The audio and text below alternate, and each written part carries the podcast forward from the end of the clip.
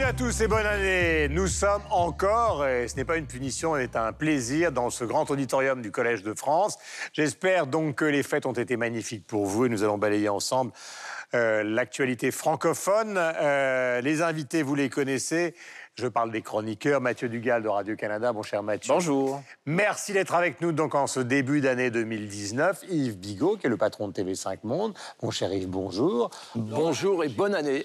Laura Tenoudji, grande tablette, donc va nous donner le point de vue des réseaux sociaux sur tous les sujets que nous allons aborder. Nous sommes avec Sylvestre Desfontaines, qui vous savez représente la RTBF. Mon cher Sylvestre, bonne année à vous. Bonjour. Et avec Michel Serruti, donc de la radio-télévision suisse. Je vous rappelle que nous sommes en réalité un peu vite dans ce grand auditorium où des personnages célèbres ont représenté donc la culture et surtout les sciences sociales ou les sciences tout court françaises.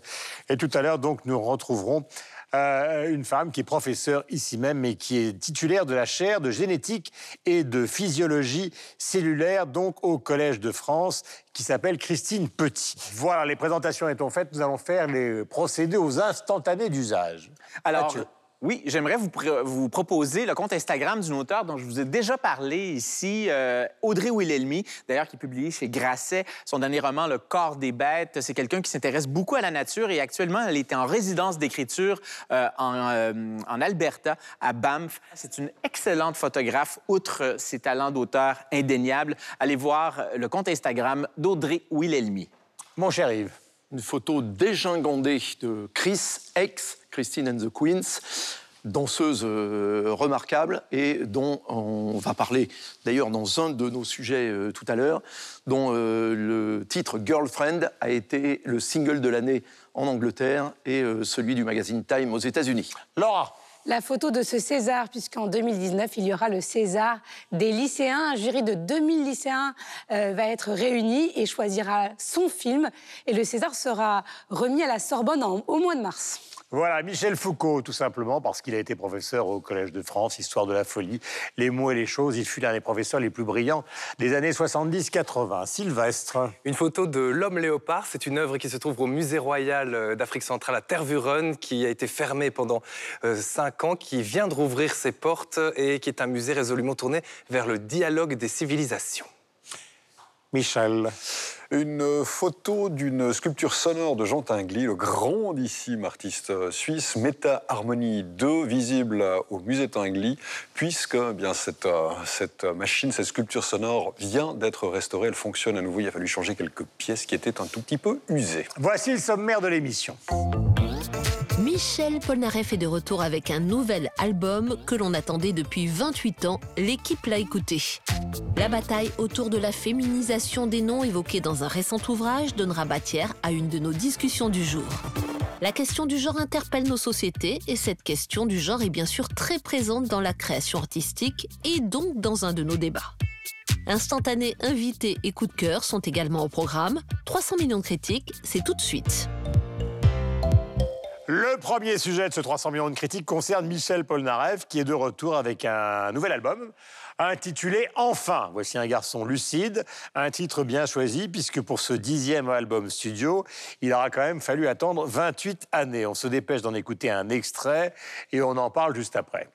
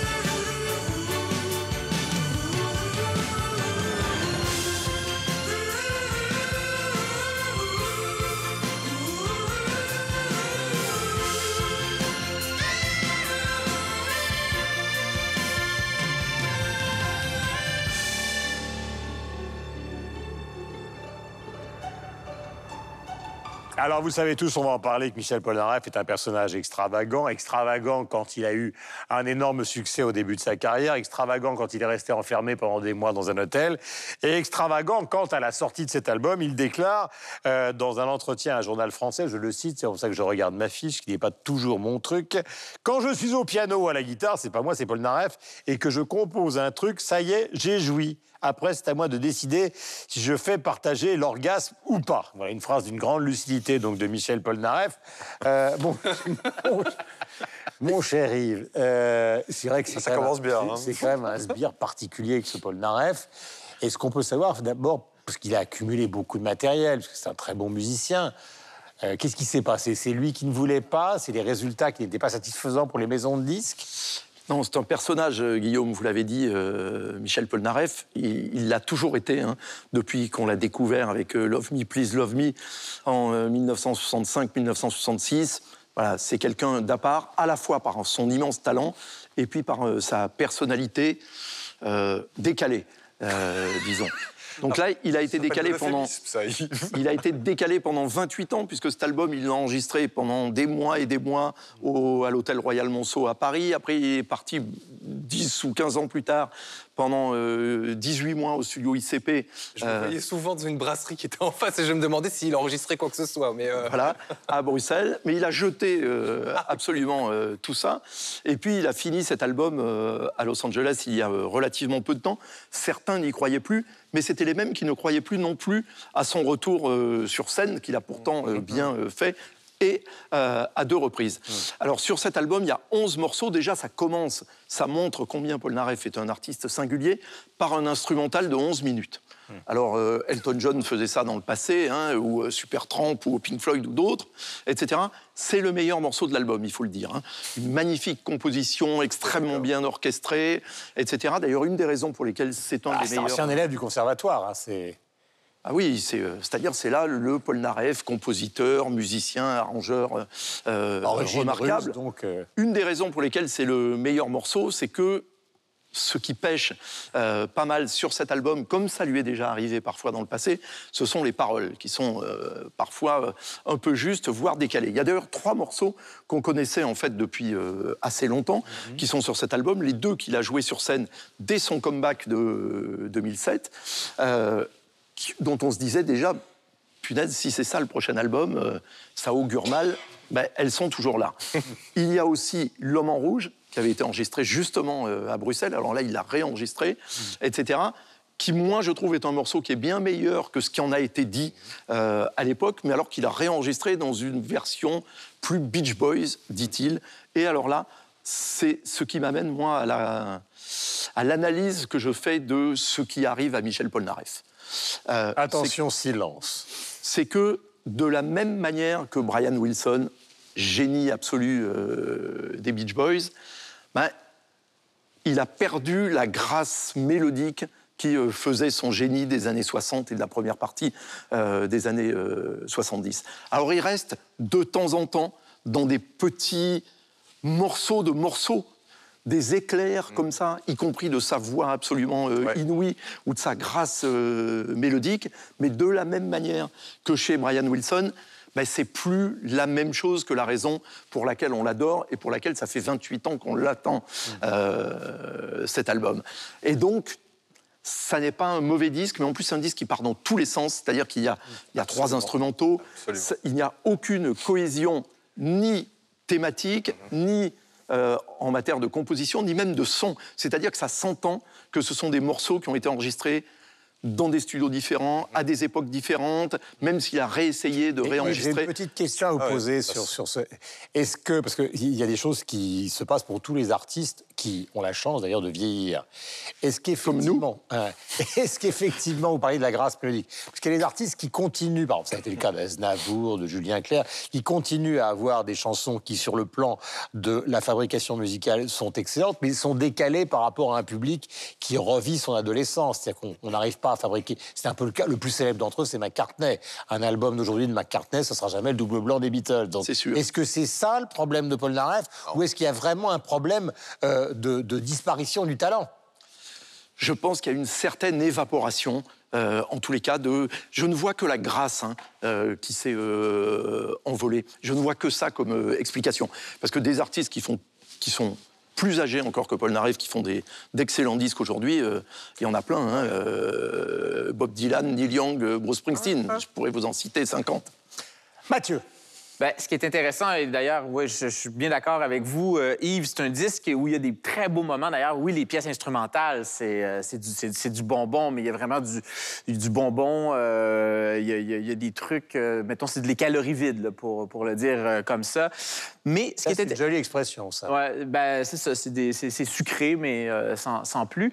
Mais en fait, ce qui est intéressant dans Paul Naref, c'est de voir aussi tout l'impact qu'il a eu dans la francophonie, et notamment au Québec, même dès sa première ou ses premières chansons, parce que vous savez qu'au Québec, la génération de mes parents l'ont connu avec un groupe qui avait repris La poupée qui fait non, euh, Les Sultans. Euh, il y avait eu un, vraiment un ça avait été un hit en 1966 au Québec, repris par euh, les sultans. Mais quand on regarde les générations euh, au fil du temps, on parlait la semaine dernière de Lucien Francoeur avec autre chose qui a repris Hey You Woman. Exactement. Et même de nos jours, un certain Pierre Lapointe, euh, pour ne pas le nommer, Pierre Lapointe se réclame ouvertement euh, de Paul Naref. Et donc, Pierre Lapointe qui vient aussi d'un creuset où on, on aime la belle chanson, mais en même temps, on, on aime aussi les grandes orchestrations. Même récemment, je voyais Pierre Lapointe qui euh, a mis même en, en ligne sur sa page Facebook une photo de Paul Naref pour dire j'écoute ça, c'est extraordinaire, je suis euh, vendu.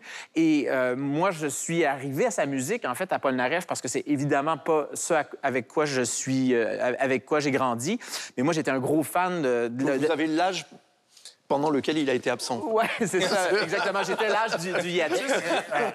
Mais, Et mais on, moi, ter- c'est- et on termine, enfin, on mais termine moi, c'est pas- vraiment. Ouais, mais moi, c'est Sébastien Tellier qui m'a qui m'a amené vers la, la musique de Paul Naref. Moi, j'étais un gros fan des premiers albums de Tellier, mais et je me disais, mais où ça vient D'où d'où ça vient cette, cette esthétique-là? Et ça m'a amené tout naturellement à, à Paul Naref.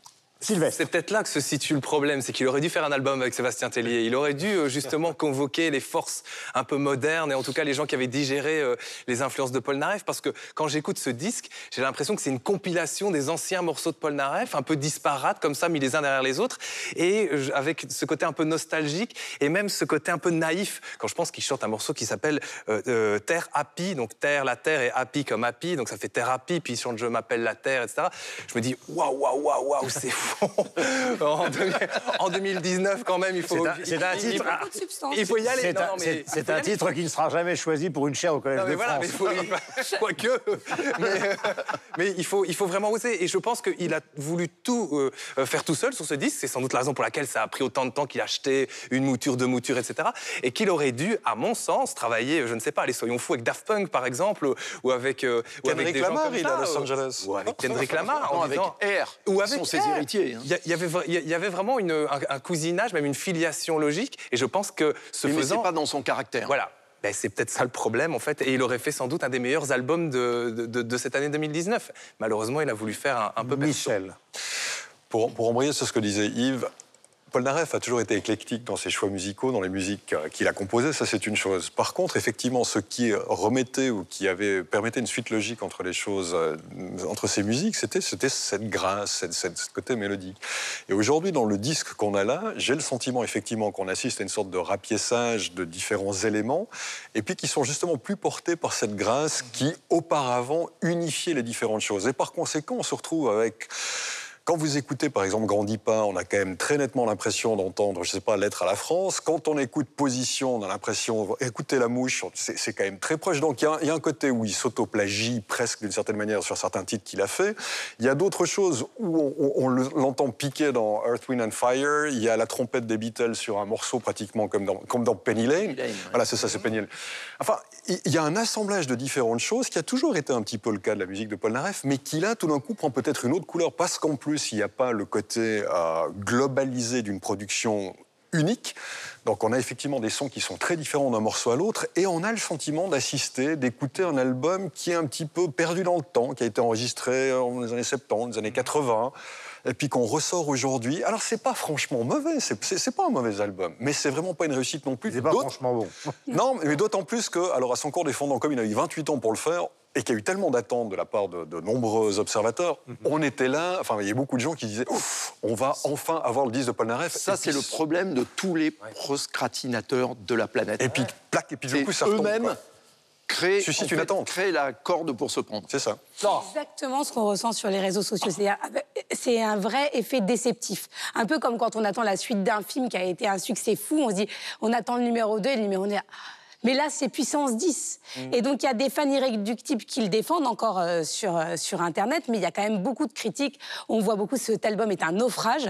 On peut le, le lire et le, et le relire. Enfin, Ah ben, ils sont beaucoup plus durs que vous. En même hein. temps, c'est l'amiral et ses internautes sont les moussaillons. Donc, euh, ils, sont, ils sont beaucoup plus durs euh, qu'ici, les, les- les critiques. Et en plus, il sort son album 28 ans après. Donc, à l'époque, il n'y avait pas de réseaux sociaux, il n'y avait même pas d'Internet grand public. Donc, à mon avis, pour lui, le, choc doit être assez euh, brutal. Il était sur les réseaux sociaux parce qu'il est. Alors, c'est, sur les réseaux sociaux, il est comme dans son album, totalement foutraque.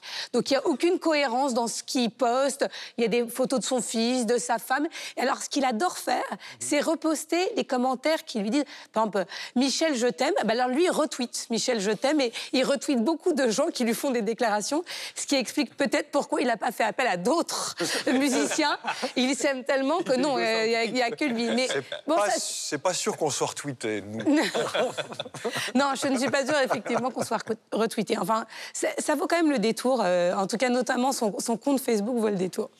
Voilà. Et puisque nous sommes au Collège de France, nous allons recevoir le professeur donc Christine Petit, qui est donc euh, titulaire de la chaire de génétique et de physiologie cellulaire dans cet endroit magnifique et dans cet, auditorium. Bonjour, bienvenue. Bonjour, bienvenue Vous êtes à chez vous. vous, j'espère que nous ne dérangeons pas trop. En tout cas, nous sommes ravis. Comment peut-on expliquer que la génétique devienne de plus en plus, je ne vais pas dire populaire, parce que le niveau euh, auquel vous l'enseignez est extrêmement complexe, mais que ce soit une problématique qui soit vraiment reprise par le grand public aujourd'hui?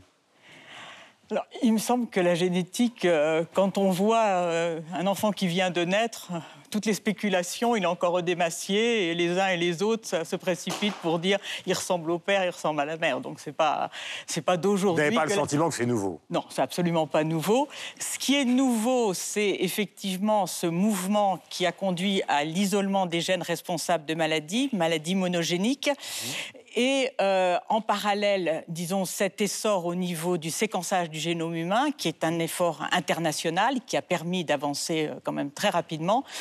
Et ce qui est intéressant, c'est que d'emblée, euh, les chercheurs se sont positionnés de façon à non seulement fournir des diagnostics qui seraient capables d'identifier que tel gène est responsable de telle maladie, mais se sont véritablement projetés dans la recherche de nouveaux traitements. Donc, de ce fait, euh, le public euh, d'emblée a compris que euh, on n'allait pas simplement collectionner des gènes point, mais qu'il y avait un véritable engagement des chercheurs euh, pour développer des nouvelles thérapies. Donc, c'est à mon avis ce qui fait que c'est tout à fait populaire. Et puis c'est très simple à comprendre. Un gène donné, responsable d'une maladie, euh, on n'est pas dans un principe de corrélation, on est dans un principe de causalité. Et en science, on a beaucoup de principes de corrélation et peu de causalité. Donc de ce fait, la génétique est extrêmement robuste. Et puis euh, très rapidement, ce qui se passe, euh, ben, c'est qu'on passe de l'idée de un gène est responsable d'une maladie à bien des situations dans lesquelles une même mutation dans un gène donné ne conduit pas à la même atteinte. Donc euh, on module petit à petit et on rentre dans la complexité qui est la biologie. Euh, Christine Petit, est-ce que la thérapie génique, là je parle du point de vue des médecins, justement, est maintenant généralisée dans le monde entier, par tous les services? Alors, en termes de recherche, oui. En termes d'autorisation, en particulier au niveau américain par la FDA, euh, un seul essai euh, clinique est validé. Il s'agit d'une thérapie au niveau visuel. Par contre, le nombre d'essais cliniques qui sont en cours, il y a plusieurs centaines d'essais cliniques qui sont en cours. Et aujourd'hui, euh, je pense qu'on va discuter euh, des problèmes d'audition. Absolument. Eh bien, une fraction très importante des chercheurs qui se sont impliqués dans la recherche des gènes de surdité, dans la compréhension des mécanismes défectueux dans chaque forme de surdité, ont, se sont aussi engagés dans la thérapie génique. Alors justement, c'est votre spécialité. Est-ce qu'on peut expliquer autour de, de- de quoi ça tourne, justement? Alors, ce que nous avons essayé de faire, en fait, nous avons utilisé l'approche génétique euh, pour, d'une part, déchiffrer les mécanismes moléculaires de l'audition. C'est-à-dire qu'au début des années 90, on avait une connaissance assez fine de la physiologie de l'audition, du moins euh, au niveau périphérique, hein, c'est-à-dire au niveau de l'organe sensoriel, comment l'organe sensoriel code les paramètres sonores, hein, euh, en particulier intensité, intensité, phase, fréquence. Mais en regard de ça, on n'avait absolument aucune notion concernant les molécules impliquées dans ce traitement sonore. Alors c'est pour ça que nous sommes engagés dans un déchiffrage génétique de ces mécanismes moléculaires. Parce que la génétique, elle a une efficacité qui est totalement indépendante du nombre de cellules ou de Ça veut dire que par exemple, les 420 ou 430 millions de personnes qui sont atteintes de surdité peuvent bénéficier à terme justement des travaux que vous faites Alors ça, c'est un petit raccourci. C'est une- une, à question. terme. Le- Simplement. tout est dans le à terme. C'est- hein, voilà. Plus jeune Le- le- seulement. c'est- Pour le nous, problème, c'est que le point d'interrogation, Madame Petit, n'est pas, Oui, voilà, pas voilà. formulé. Alors, à terme, on peut tout dire. Euh, à, je dirais à court terme et à moyen terme, pour les atteintes monogéniques précoces, euh, nous sommes, euh, disons, nous, nous sommes, nous avons développé, nous développons des approches innovantes pour réverser les atteintes auditives. Euh, C'est-à-dire que ce sont des approches qui vont venir d'abord en complément, puis après, progressivement, devraient pouvoir, disons, je n'ose pas trop dire, j'ose pas dire remplacer, mais se substituer progressivement quand même à l'implantation cochléaire pour obtenir euh, des résultats qui devraient être de meilleure qualité. Donc ça, c'est pour l'enfant.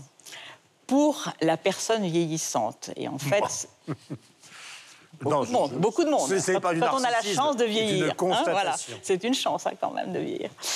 Euh, alors on considère que 90% des malentendants sont en réalité des personnes qui ont passé 40 ans, au-delà de 50 ans. Il y a une perte auditive qui est, qui est extrêmement fréquente. Alors là, les facteurs ne sont pas exclusivement des facteurs génétiques, interviennent des facteurs génétiques et des facteurs environnementaux. Et en particulier, le facteur environnemental qui est majeur, c'est euh, le bruit. Alors, avec l'âge, vous cumulez le bruit, les facteurs génétiques. Alors, réversera-t-on par une approche génétique seule les atteintes euh, liées euh, à l'âge? Je pense qu'il y a d'autres voies possibles. Mhm. On D'abord, la prévention, et ça, c'est une mobilisation sociale qui est absolument impérative. Et puis, euh, on peut penser aussi à des thérapies de type pharmacologique, parce que euh, ce que fait le son, c'est essentiellement de créer du stress, du stress oxydant, contre lequel on peut penser euh, être capable de lutter dans les années à venir. Quel est le thème de votre dernier cours, enfin du cours que vous êtes en train de construire? Euh, entendre sans comprendre. Je- Ah, il y a je- beaucoup de je- gens- il y a beaucoup de gens qui sont- Parce que Ça suffira pas. Euh, pourquoi C'est c'est le- fait, le résumé de la télévision, je vous rassure tout de suite. Comment? C'est le résumé de la télévision. Un jour, j'avais cette conversation avec Claude Lévi-Strauss que j'avais interviewé. Et à un moment, il me dit vous Ne vous inquiétez pas, ne me demandez jamais de résumer le structuralisme en trois minutes. Ce que j'ai rencontré de plus primitif dans la vie, c'est la télévision. Donc, entendre sans comprendre, ça nous va très bien, c'est nous. Voilà. Alors, d'abord, il faut bien noter que la, la langue française utilise le même mot. Entendre, c'est comprendre en français. Voilà. C'est pas vrai dans la langue anglaise. hein. Alors, pourquoi, ce- pourquoi ce thème? Euh, Essentiellement pour porter le message que euh, entendre, c'est-à-dire percevoir des sons, ce n'est pas comprendre. Alors, à travers ça, ce que je souhaite pouvoir aborder, euh, ce sont des situations dans lesquelles on peut dire qu'on entend mais on ne comprend pas, particulièrement euh, euh, lorsqu'on évoquait le vieillissement, dans des situations de bruit. Et là, essayer de voir comment le système auditif fonctionne, comment il cherche des corrélats, corrélats fréquentiels, corrélats temporels, pour, en, en quelque sorte, regrouper l'information auditive qui va caractériser un objet auditif. Et je termine, un point absolument euh, majeur euh, en ce qui concerne la compréhension, c'est l'aptitude à utiliser l'information que l'on dit multimodale, c'est-à-dire qui vient par plusieurs canaux sensoriels. Merci beaucoup. Christine Petit, donc, qui est venue nous rejoindre chez elle, puisque vous donnez des cours, évidemment, euh, au Collège de France, et nous sommes au Collège euh, de France. Nous allons ench- enchaîner. Merci, madame, nous étions ravis de vous recevoir. Euh, nous allons enchaîner sur un sujet qui concerne un linguiste français qui s'appelle Bernard Siquiglini, qui est bien connu des téléspectateurs de TV5 Monde, qui revient avec un nouvel ouvrage qui s'appelle La ministre est enceinte, dans lequel il évoque la bataille autour de la féminisation des noms. Nous en parlerons après cet extrait de son passage dans le 64 minutes de TV5 Monde. Ce livre est un éloge de la francophonie, de la vitalité de la langue qui a su progresser ou du moins revenir à une tradition qui est de parité dans la langue. Boulanger, boulangère. Ouais. Donc un colonel, une colonelle. Un auteur, une auteure. Euh, Un auteur, une auteure, mais oui. Alors, mais les premiers qui ont fait bouger les choses, vous le dites dans votre livre, et c'est très récent en fait. J'ai vu, c'est 97 en fait. C'est Chirac et Jospin. Alors, ce qui est débloqué la chose, c'est ce miracle d'accord au sein d'une cohabitation un peu rugueuse entre le Premier ministre et, et le Président. Le Premier ministre, Lionel Jospin, était depuis longtemps convaincu de la parité, et Jacques Chirac, qui est au fond un vrai républicain et qui aime les valeurs de, de justice, était d'accord. Et ils ont lancé au Conseil de ministres. Ça montre, cela montre que la France reste la France et que le français en France est une question de pouvoir. C'est au Conseil des ministres que tout s'est débloqué. Donc vous l'avez compris, il s'agit d'un ouvrage qui concerne la féminisation des noms et donc le titre précis de cet ouvrage, c'est Le qui est barré, euh, la ministre euh, est enceinte. Qui veut se lancer dans cette affaire, Mathieu? Ben, écoutez, c'est pas, sera pas la dernière fois euh, qu'on va parler de ça. C'est un, euh, je sais pas où j'ai lu ça que quelqu'un a dit le, le français est une langue de querelle et, euh, et à tout point de vue, euh, cette notion-là de, féminisation, on en parle au Québec, mais nous, ce qui vraiment nous, nous titille depuis longtemps, c'est évidemment euh, la question des anglicismes. En tant qu'animateur à Radio-Canada, je peux vous dire que je reçois continuellement des courriels euh, d'auditrices, d'auditeurs qui me disent ça, ça ne se dit pas, ça, on ne doit pas employer ce mot-là, mais par exemple, dans le monde du jeu vidéo, euh, le mot gamer euh, fait référence à une réalité. C'est né en grande partie aux États-Unis. Euh, moi, j'emploie le mot gamer, le mot Et gamer. on vous le reproche. Et on me le reproche. Mais c'est- incessant. Alexis de Tocqueville, en 1831, dans ses relations de voyage au Bas-Canada, parlait déjà euh, des débats linguistiques qui avaient cours donc, au, au- au Bas-Canada, qui était bon, le Québec, la dénomination du Québec à l'époque. Mais donc, c'est la querelle. Mais là, la oui, féminisation. donc, en fait, la question de la féminisation, euh, euh, Cerchilini met le, doigt sur quelque chose qui est, est essentiel quand on parle du français, c'est-à-dire que on a toujours eu, euh, dans, en tout cas nous au Québec, dans notre rapport à la langue, euh, des gens qui nous ont dit qu'on ne parlait pas bien. Et ça, c'est de tout temps. Euh, dans les années euh, 60, le milieu du théâtre, une partie du milieu du théâtre était, euh, était littéralement outré qu'un auteur comme euh, Michel Tremblay crée une pièce Les Belles Sœurs où on entendait un français populaire parce que, disait-on, c'était un français euh, euh, euh, abattardi, c'était un français qui était pauvre. Et encore aujourd'hui, on a de- de- des chroniqueurs qui n'arrêtent pas de nous rabâcher les oreilles en nous disant au Québec, on parle mal. Et, et, et, et, Cerchilini, euh, dans sa défense d'une langue décomplexée, une langue qui évolue, une langue qui est de son temps, mais le doigt exactement sur un des gros bobos du français, c'est-à-dire qu'il y a bien des gens, des, des locuteurs français qui euh, voudraient prendre la langue, la mettre dans, du, dans le formol, de, de- de visser le, le bouchon et de la laisser là.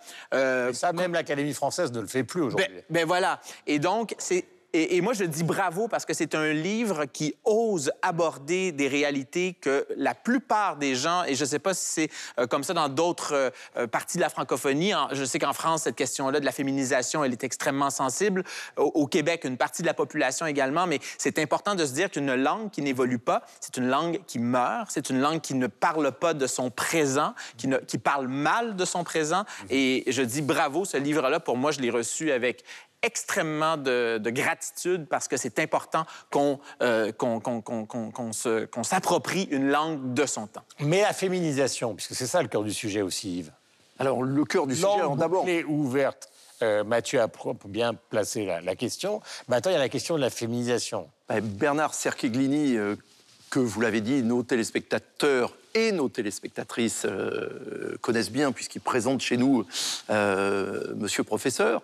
Mais il pourrait être au Collège de France. hein. Il a présidé euh, pendant euh, des années l'association des universités euh, francophones et il s'adresse effectivement de front à cette question essentielle, en tous les cas en France aujourd'hui, du débat de ce qu'il appelle en fait la décolonisation de la langue. Mais alors là, il ne s'agit pas de la décolonisation géographique et territoriale, mais simplement d'une langue qui a été construite exclusivement par les hommes. Et donc, il s'agit de rendre la place du féminin dans la langue française, ce qui est évidemment un- une problématique que les anglophones ont éradiquée dès le départ. Ils étaient bien prudents. Euh, ça n'est pas le cas dans les langues latines, ni euh, d'ailleurs dans les langues slaves, hein, où euh, on a vraiment le masculin. Est-ce qu'il est partisan, le- par exemple, justement, de, d'un, bouleversement de l'autographe? C'était l'orthographe. Lui, lui, ce qu'il explique, et je pense à raison, c'est que l'écriture inclusive, vous savez, avec les points, Ouais. etc., moi je le faisais naturellement avec des parenthèses déjà à l'époque où j'écrivais à Libération. Donc, c'est vous dire que c'est pas d'aujourd'hui, mais il dit ça.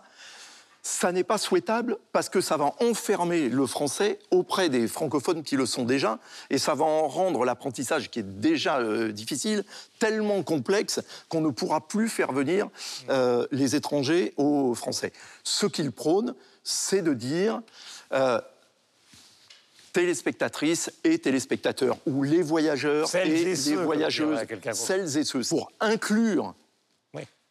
l'ensemble des deux parties du ciel, comme disait euh, John Lennon. Oui, c'est Bah, louable.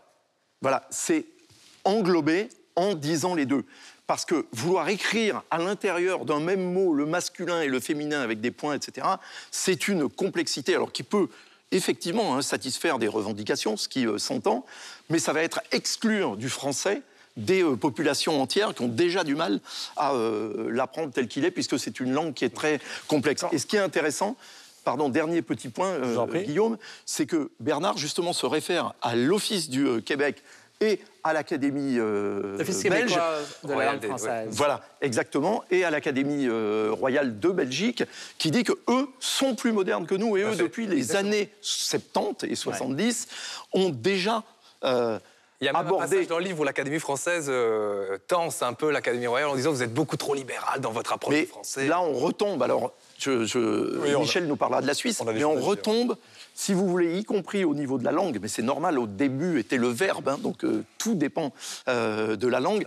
Mais en fait, c'est notre impérialisme français Absolument. qui a du mal à bouger par rapport à nos amis euh, francophones, Absolument. à une époque où, comme le président de la République l'a très bien expliqué le 20 mars euh, dernier, on doit d'abord considérer le français dans le cadre du plurilinguisme, mais y compris du pluri-français Ouais, que nous devons partager avec vos Et évolutions. dans ce sens, et dans ce sens, le bouquin de Cerculini, c'est aussi une décolonisation géographique. Voilà. Alors je profite, je, je- suis là-dedans. Parce qu'au-delà de la question de la féminisation, c'est ça qui est intéressant dans le livre. C'est-à-dire que Cerculini dit finalement, si aujourd'hui, si le débat sur la féminisation a eu lieu en France, c'est parce qu'il a été initié d'abord au Québec, un peu en Belgique. Il ne parle pas tellement de la Suisse dans le bouquin. Alors je peux rapidement. On n'est pas des exemples en matière de féminisation en Suisse, puisqu'on a accordé le vote aux femmes en 1971, donc il n'y a pas de quoi en être fier. En revanche, je regardais ça, parce que les archives se trouvent sur Internet. Quand on a élu la première femme euh, présidente du Conseil national, donc euh, l'équivalent des députés en France, c'était en 1977, elle a été reçue, élue en tant que Madame la Présidente. Idem pour la conseillère fédérale, la première en 1984. Alors en Suisse, il y a le côté, l'allemand est présent, l'allemand est une langue qui est beaucoup plus souple, beaucoup plus flexible, beaucoup plus euh, facilement adaptable à, la nouveauté et qui influe aussi au niveau du, du, euh, voilà, du fédéralisme et des lois. Par conséquent, le français en Suisse a aussi bénéficié, on va dire, de cela. Mais ce que je voulais dire par rapport à la décolonisation, c'est ça. C'est-à-dire que ce qui est frappant dans le livre, c'est de remarquer combien l'Académie française a mis les pieds au mur, il n'y a pas d'autre terme, pour, euh, pour entériner, pour finalement être d'accord avec une féminisation. Elle l'a fait, à mon sens. Alors moi, je le lis comme, comme étant extérieur, avec un petit regard de sociologue. C'est me dire, évidemment, la langue est... euh, participe de l'identité. Donc, l'Académie française était le récipiendaire, était le garant, on va dire, d'une certaine grandeur, à la fois de la langue, mais économique, intellectuelle française. Et puis, lorsqu'on se fait imposer un changement d'une certaine manière par les périphéries, par les colonies, entre guillemets, ce qui était considéré comme tel, c'est-à-dire le Québec ou la Belgique ou la Suisse, et puis ça remonte, ou la province en France, eh ben, il y a eu une volonté, en tout cas manifeste pendant très longtemps, en tout cas pendant 20 ans, jusqu'en la- la- la- 1998, de l'Académie française, de ne pas vouloir entrer en matière, mais vraiment, il y a un nombre d'exemples de Maurice Druon qui met les pieds au mur pour aller là, mais vraiment les pieds au mur. On lit ça, moi je suis sidéré de, de- de ça. C'était c'était il y a longtemps. hein. Oui, mais ça a duré beaucoup plus longtemps justement qu'en Belgique, au Canada ou la Suisse. Euh, 93, je vous, je vous lis juste un, un décret. Donc c'est une loi euh, qui était mise par la partie francophone belge, puisqu'on a des flamands, des euh, euh, francophones et des, des germanophones en Belgique. C'est un décret relatif à la féminisation des noms, des métiers, des fonctions, des grades fait normal, et ça. des titres. Et, euh, et Ah, on- Ça me paraît normal. mais au-delà des considérations linguistiques, en fait, ce décret voulait, euh, il avait trois visées Le- une meilleure visibilité des femmes dans, certains, dans un certain nombre de euh, domaines, dans un certain nombre de métiers, une meilleure accessibilité à un certain nombre de fonctions, et ça dit bien la philosophie sous-jacente qu'il y a derrière, qu'on va bien au-delà de la linguistique, et aussi le respect des identités. C'est marrant parce qu'on va parler juste après, je crois, de questions de genre. Euh, et ce qui est intéressant, c'est que euh, se sont rendus compte que c'était très difficilement applicable dans le chef des femmes notamment, qui disait Moi, je ne veux pas qu'on féminise la fonction parce que je veux ce côté égalitaire avec les hommes. Donc, je veux. Ça a été qu'on beaucoup le cas des femmes politiques qui ne voulaient absolument pas s'appeler la ministre. eh bien, exactement. C'était Madame le ministre, etc. Et je trouve ça très intéressant. Et à ce titre-là, je trouve ça aussi très intéressant que c'est un débat d'hommes et que Laura, qui est la seule femme sur le plateau, Mais soit. je bouillonne- qu'on lui depuis le donne- début. Qu'on lui donne. et Alors- on est entre fait, hommes en train de parler des femmes. Finalement, Mais- vous, allez- vous avez l'air d'être pour cette féminisation des mots.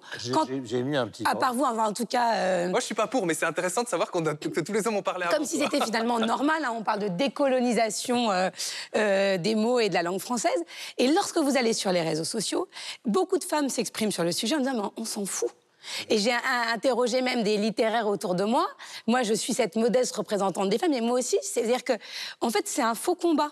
Euh, bien sûr qu'il faut que la, la langue Mais, évolue. mais c'est un vrai débat. C'est un vrai débat et on le retrouve d'ailleurs énormément. C'est vraiment un sujet qui fait débat sur les réseaux sociaux. Tout le monde s'exprime, il est accessible à tous. Il y a une maman qui dit Moi, mon fils m'a dit Tiens, maman, quand on, écrit génie avec un E, c'est-à-dire qu'en fait, les femmes ont inspiré le mot génie. Donc, elle s'est dit Voilà, on n'a pas besoin de tout revoir. Et finalement, c'est pas en, en féminisant les mots qu'on. Déjà, chargeons-nous de la parité dans les salaires ou dans d'autres euh, registres que celle des mots. Et c'est vrai que euh, quand on entend autrice, moi, une autrice, je trouve ça très, très laid. Ouais, mais c'est Et un- culturel. une auteur avec un c'est E. culturel. C'est parce que ça fait pas partie de votre Oui, mais on n'est pas euh, obligé de, légiférer sur tout. Et on peut laisser aussi la langue française, elle évolue. Ah, mais hein. légiférer surtout, ça c'est très français. De, Oui, de mais alors- Oui, mais Laura est française. Oui. Je Oui, vous oui, rappelle, oui. c'est ça qui colore son opinion, Tout justement. Tout à fait. Bien sûr. On va- Là, on va voit avoir- vraiment de la toile française. on va avoir l'occasion de poursuivre, parce que c'est à peu près le même débat, celui qui tourne autour de Chris. Je parle pas de son succès, mais justement euh, de, de- de- de la question euh, du genre. Euh, c'est débattu aujourd'hui. Après, il y, a- un autre problème qui est très compliqué, et on va conclure là-dessus. Vous allez donner le, vous vous avez donné l'essentiel des réseaux sociaux. Les- Oui, oui, bah, c'est voilà. si Je vous ai, Euh, je vous ai le, fait un le- petit le résumé. problème qui est posé, par exemple, dans l'enseignement de la littérature, nous sommes quand même au Collège de France, c'est de savoir s'il faut tout d'un coup réécrire tout au registre de, ce qui, ce qui- de, de la morale qui est celle d'aujourd'hui. Parce qu'à ce moment-là, euh, si on commence à réécrire Mémoire d'outre-tombe euh, de, de Chateaubriand en fonction des critères d'aujourd'hui, on n'en sort pas. Comment on va enseigner cette littérature si elle est considérée comme une littérature coloniale du seul fait se pose la qu'elle soit question avec genrée? Céline aussi, par exemple. Ouais. Enfin, je veux dire, c'est un débat Là, très large. Enfin, On ne plus lire tout ça. Euh, nous allons passer au- justement au troisième sujet et on va rester un peu dans le même univers, bien qu'il s'agisse euh, euh, de pop culture.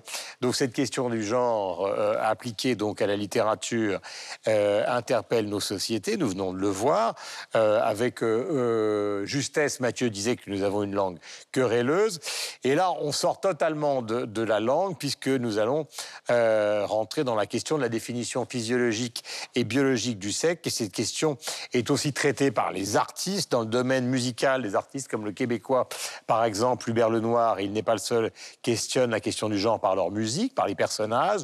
À notre tour, donc, euh, nous nous intéressons à, à cette question. Nous allons parler euh, de musique, puisque Hubert Lenoir était donc l'invité de TV5 Monde.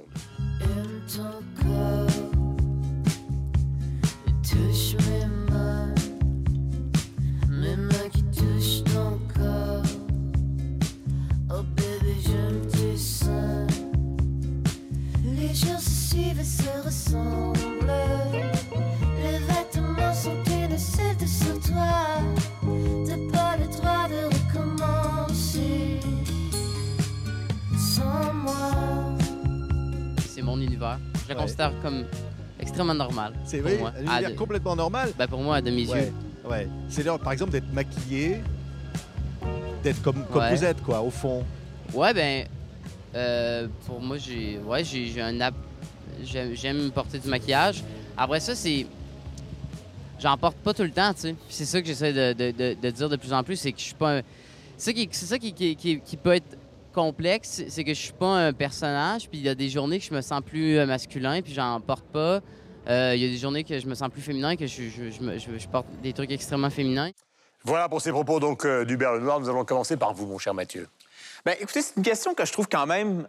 euh, c'est- surprenant de voir qu'on parle encore de ça quand on sait que l'histoire de la chanson française euh, est, est- est aussi une, histoire euh, de, de genre euh, ambigu, euh, ne serait-ce que pour répondre- reprendre l'exemple, Louis, de Félix Mayol, que vous connaissez bien en France. Vous savez qu'il On ne l'a pas connu personnellement. non, mais, mais, mais quand même, il fait partie de l'histoire française. Il y a même un stade à Toulon qui porte le nom Félix Mayol et qui était un chanteur. Stade de rugby. Stade, de rugby, parce qu'il adorait donc ce sport-là avec euh, son, son, son muguet qui, est- qui est l'insigne, si euh, ma mémoire est bonne, de, de l'équipe. Absolument. Et, et- et Félix Mayol était un chanteur qui jouait, mais à fond sur ces, euh, sur ces ambiguïtés-là. Quand on pense, je sais pas, même du côté féminin, Fréhel, euh, si on pense à, à Jean Sablon aussi, euh, on est dans une histoire où le genre a souvent été ambigu. Et là, donc, on voit une nouvelle génération qui reprend donc euh, ces, codes-là et qui dit, bon, ben écoutez, la question du genre, euh, l'appartenance sexuelle, euh, on va, on va jouer avec. Je vous rappelle que d'un point de vue scientifique, le magazine Scientific American, l'année dernière, a publié un graphique qui faisait état des plus récentes recherches sur les notions donc de- de- d'appartenance sexuelle, de genre. Et ce, que ce graphique nous dit en substance, c'est que toutes ces choses-là, c'est un spectre. Il n'y a pas d'hommes et de femmes, il n'y a pas de- d'hétérosexuels et d'homosexuels. Nous sommes dans un, un- un- Donc, il y a pas de génétique. spectre. Et donc, c'est scientifiquement prouvé. Et donc, quand on voit cette nouvelle génération-là, moi, je dis, ben, écoutez, ils, ne font, elles- ils et elles, ou rajoutez le pronom que vous voulez, ne font que refléter, refléter un fait scientifique, c'est-à-dire Ouais. que ces questions-là, nous sommes dans un spectre et enfin, euh, les artistes reviennent euh, et on en voit de plus en plus qui euh, incarnent. C'est corrélé, corrélé Alors, aussi, corrélé aussi à des questions de sexualité. Quand on voit euh, euh, aujourd'hui qu'il y a des rappeurs qui font leur coming out, alors qu'avant c'était complètement impensable, qu'il y avait effectivement beaucoup, même beaucoup de violence euh, là-dedans. Il, y a- il y a eu ces questions-là dans le reggae, il y a eu ces questions-là un peu partout. Je pense à un David Bowie, par exemple. Je pense même, euh, enfin, qui lui était presque précurseur, mais en tout cas, il a montré une, une- une voie dans cette fluidité Ah, euh, 70, sexuelle. ouais. Les, les fesses de Paul Naref, euh, euh, Paul Naref de dos, enfin, je me souviens très bien, on aurait dû une femme presque. Donc, il y avait vraiment déjà. Il y avait cette volonté. Il y avait cette volonté-là. Donc, effectivement, la question de genre et la question de la sexualité sont quand même très, très, très liées. Aujourd'hui, les jeunes générations disent Moi, je suis sexuellement fluide. Et quand je réfléchis un peu, la plupart des gens avant se définissaient dans la société comme étant d'un côté ou de l'autre. Et les artistes faisaient la même chose. Et chacun avait une espèce de chapelle. Quand on faisait du hard rock, on pouvait surtout pas dire qu'on était gay, par exemple, ou euh, ce Ah, genre de choses. le chanteur Judas Priest. Sauf, sauf- effectivement, mais euh, ou, ou alors on, on jouait dans, euh, dans Village People et là au moins c'était étiqueté. Non, mais, enfin, donc il y avait vraiment ça. Aujourd'hui, cette fluidité ambiante, elle, elle reflète aussi la société, comme le dit Mathieu, mais ça va bien au-delà de la question de genre, ça va au- aussi au, au niveau des, préférences et- et- sexuelles. et je dirais, il faut le redire, ça, re- ça reflète la société et la science. Tout à fait. C'est la science. Alors là, on pourra discuter pendant deux heures, mais bon. C'est la science qui reflète, Michel. c'est la société qui a fait la science. Et deux chiffres simplement pour, pour aller exactement dans le sens de ce qui se dit là. Euh, 7% des baby boomers, c'est-à-dire ma génération par exemple, euh, s'identifiaient ou ne s'identifiaient pas, on va dire, à un sexe défini. Aujourd'hui, c'est 20% des millennials qui ne, s'identifient pas à un sexe, ni, homme ni femme. Euh, par exemple, le, le- le dictionnaire d'Oxford a inventé un nouveau mot, puisqu'on en parlait tout à l'heure, euh, il ou elle. Donc il y a- maintenant, il y a MX.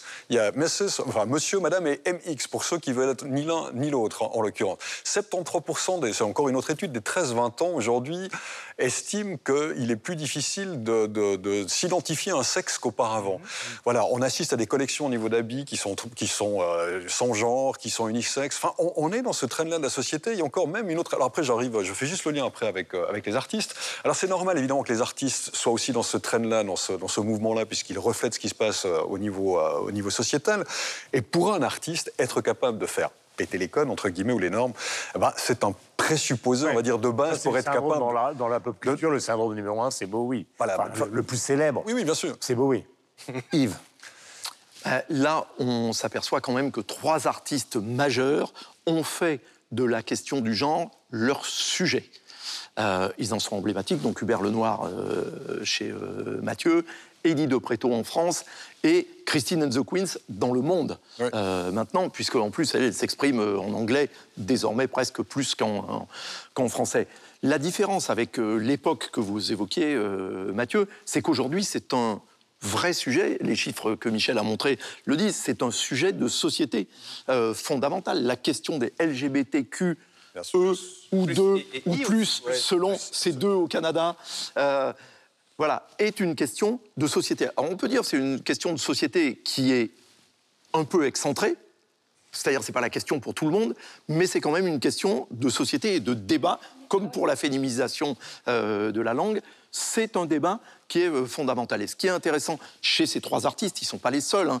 Évidemment, vous avez cité David Bowie, Freddie Mercury. Mais regardez, dans le biopic qui est euh, consacré à Freddie Mercury, on, en fait, on donne l'impression qu'il était embêté avec son homosexualité, alors qu'en réalité, c'était sans doute, d'ailleurs, le, le nom du groupe, hein, Queen, ça veut dire euh, homosexuel et extraverti d'âge mûr. Clip où ils sont tous habillés en femme, par exemple. Enfin, Bien sûr. Donc, on voit bien qu'il y a encore des gens qui sont gênés euh, aujourd'hui avec ces questions, y compris à Hollywood. Donc, vous voyez, qui est pourtant hein, euh, un endroit où on est très avancé euh, dans, la question des mœurs. Mais c- après, ce qui est intéressant de voir, et je pense la raison pour laquelle, notamment Chris, ex-Teen and the Queens, a un tel succès qui est maintenant beaucoup plus grand au Royaume-Uni et même aux États-Unis qu'en France, où on boude un peu son deuxième album, ben, c'est aussi parce que vous avez dans l'histoire, euh, de- dans l'âme britannique, cette question du genre, mais elle est chevillée au corps. Ce qui est intéressant, en tous les cas d'un point de vue artistique, c'est que cette question, vous aviez Prince hein, aussi qui était taraudé par cette question, hein, If I were your girlfriend, euh, etc., c'est que ça donne en fait la musique et les morceaux les plus intéressants du moment. Parce que les trois artistes qu'on cite, Chris, euh, Hubert Lenoir et Eddie de Préto, bah, c'est les artistes les plus on the edge, comme on dit en, en bon français, du moment. C'est ça qui est passionnant. Alors, on termine avec les coups de cœur. Mathieu. Écoutez, euh, je vous propose un roman québécois pour euh, commencer l'année 2019. Euh, C'est un premier roman. Elle s'appelle Christiane Vadnet et euh, ça s'intitule Faune au pluriel. C'est quelque chose d'absolument réussi. C'est l'histoire d'une biologiste qui s'en va en- enquêter dans une forêt. Et ça se passe donc à notre époque, mais c'est une forêt qui se révèle une forêt magique. On tombe euh, dans un univers gothique euh, extrêmement halluciné. On se demande si elle est réveillée, si elle est en train de faire un cauchemar. Euh, c'est très organique comme littérature. Moi, j'aime beaucoup cette littérature un peu à la Cormac McCarthy où le paysage est aussi important que les personnages. Allez lire. Christiane Vadnet, c'est publié chez Alto. Ça s'appelle Faune. C'est un pur délice. Laura, coup de cœur. Et après, Yves. Alors, mon coup de cœur, c'est l'initiative du Centre Pompidou qui s'est dit Mais je ne vois pas pourquoi nous n'aurions pas notre miniature. Puisque le Sacré-Cœur, vous avez des porte-clés avec le Sacré-Cœur, avec la Tour Eiffel, avec l'Arc de Triomphe, mais pas avec le Centre Pompidou. Donc, ils ont créé leur miniature, le hashtag Souvenir de Paris. Je trouve que c'est une très bonne idée. Voilà, si vous voulez euh, offrir euh, à vos amis qui viennent en visite à Paris, c'est désormais possible. Vous pouvez leur offrir le Centre Pompidou. Ça fait Ce n'est pas qu'un. Oui.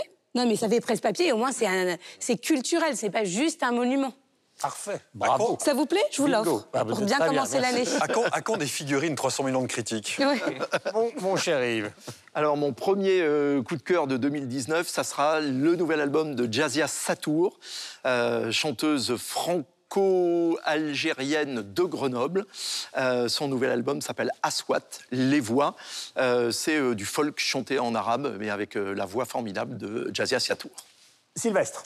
Un livre qui s'appelle Remember Souvenir, qui est basé sur une exposition éphémère qui a eu lieu euh, dans un ancien bâtiment qui faisait 25 000 mètres carrés au cœur de Bruxelles. Un artiste typographe qui s'appelle Denis Meyers a décidé de peindre euh, dans euh, ces 25 000 mètres carrés.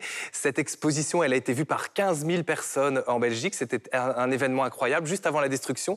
Et en fait, ça raconte la, catharsis après une, une rupture. Et donc, on avait vraiment l'impression d'entrer dans son cerveau et que chacune des pièces de ces 25 000 mètres carrés était un peu une, une des cellules de son cerveau. Et il en a tiré un livre qui est absolument phénoménal dans lequel on re-rentre euh, dans son cerveau d'un lieu qui n'existe plus puisque tout a été détruit. On redonne le titre?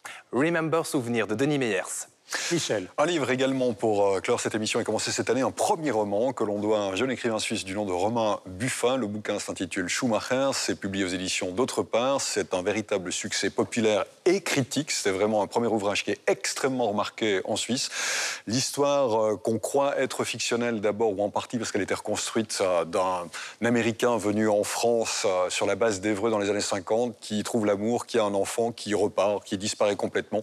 Et puis ensuite, eh bien, le bouquin nous livre quelques surprises et au détour des pages, on apprend finalement que l'auteur est quand même lié à cette histoire qu'on croyait fictionnelle. C'est formidablement bien écrit. C'est vraiment un, un livre majeur de la fin d'année passée, début de cette année. Schumacher, donc. Schumacher, Romain Buffin. Voilà, qui n'a aucun rapport ni avec le gardien de but, ni avec Non, le pilote euh, de Formule 1. Merci à tous. D'abord, on était ravis pendant toute cette séquence qui a duré trois émissions euh, d'être au Collège de France. C'est même peut-être pour nous tout à fait intimidant, même tout à fait intimidant. Parfois, nous y sommes venus comme auditeurs libres. Nous n'y serons jamais professeurs. Il y a de multiples raisons euh, pour cela. En tout cas, nous remercions le Collège de France d'être venu à notre rencontre et nous d'être venus à la leur. Et on se retrouve évidemment pour la prochaine émission pour 300 millions de critiques. Ciao et à bientôt. Je me fais la nique, les mains dans le blouson. Tout mon corps me pique, c'est la salaison. Quand ils l'eau de leurs bras, elle rit de bonté. Tic tic tac, ça semble écrit sur le papier. Ma tristesse infectera ma mâchoire. Plus je convoite et moins je suis belle à voir. C'est comme un merle, la fille que tu